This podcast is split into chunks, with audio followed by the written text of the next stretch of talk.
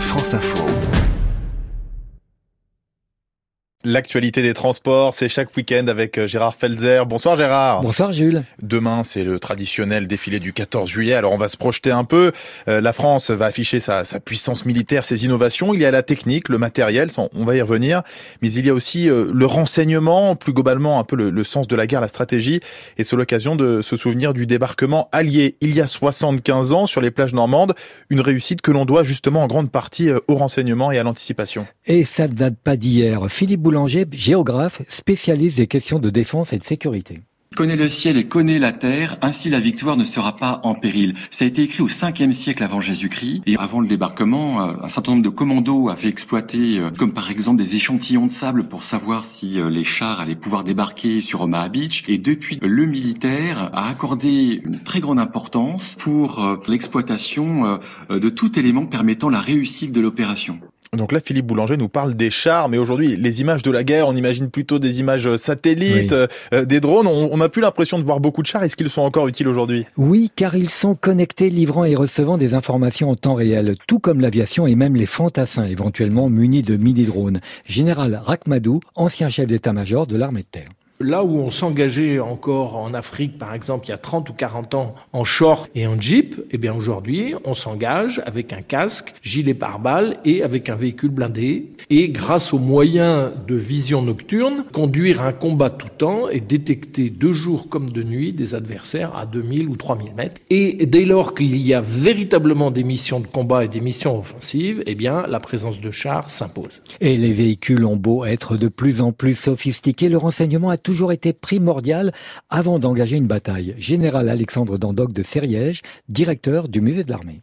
Napoléon ne planifiait pas une campagne sans avoir auparavant le maximum de renseignements sur le terrain et sur l'ennemi. Aujourd'hui, il n'y a pas une opération militaire qui ne soit pas euh, préparée par cette collecte et analyse du renseignement. Une des difficultés aujourd'hui, c'est de pouvoir traiter la masse d'informations que l'on a et ça sera vraiment effectivement un des défis des années à venir. Alors euh, demain, Gérard, on verra défiler des blindés, on verra passer des avions, des hélicoptères, mais je suppose qu'une puissance comme la France n'a pas intérêt à dévoiler euh, toutes ses armes secrètes. Il y a beaucoup de choses qu'on ne verra pas demain. Oui, c'est vrai. Pendant la dernière guerre, par exemple, les Allemands parlaient beaucoup de leurs armes secrètes, de la dernière chance, les missiles balistiques et autres bombes nucléaires. Aujourd'hui, on parle de canons laser capables de détruire les satellites d'observation, des torpilles à supercavitation filant à 500 km heure, des drones volant à plus de 5000 km et enfin des petits drones de la taille d'une mouche avec caméra. Colonel Pierre Weiss de l'armée de l'air.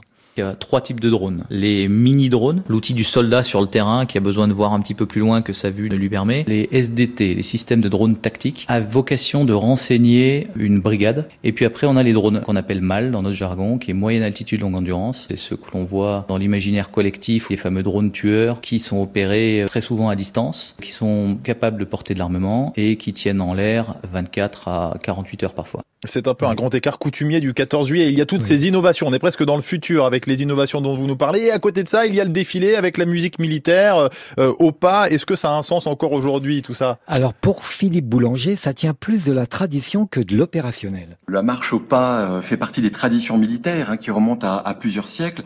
Euh, c'est une représentation en fait de la puissance militaire puisque tout le monde porte un uniforme. cela peut avoir son utilité dans la mesure où chacun se retrouve finalement dans cette cadence, dans cette marche au pas. Il y aura donc euh, demain près de 4200 hommes et femmes euh, qui vont défiler sur les Champs-Élysées, des femmes qui sont vraiment en minorité. Hein. Oui, il est vrai qu'il y a encore beaucoup de progrès à faire, notamment dans le personnel en haut de la hiérarchie, ou les navigantes, comme les rares pilotes de chasse ou les commandants de navires ou de sous-marins. L'amiral Anne de Mazieux.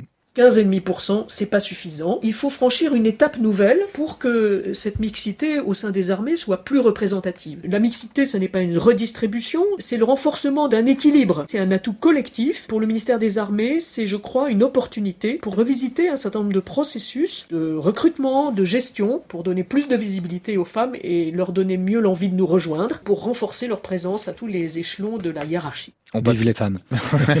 On passe maintenant euh, à votre coup de cœur l'heure. Gérard, on l'attend chaque semaine. Parfois, il est un peu loufoque. Parfois, au contraire, on se projette. C'est très sérieux.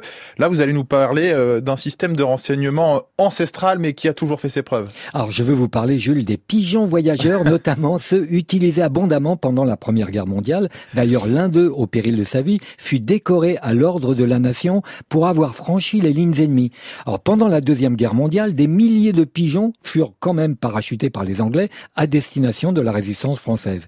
Et face à un danger planétaire de blocage informatique, certaines armées conservent des petites mmh. unités de pigeons. Comme quoi la nature, qui n'a pas livré tous ses secrets, reste une valeur sûre.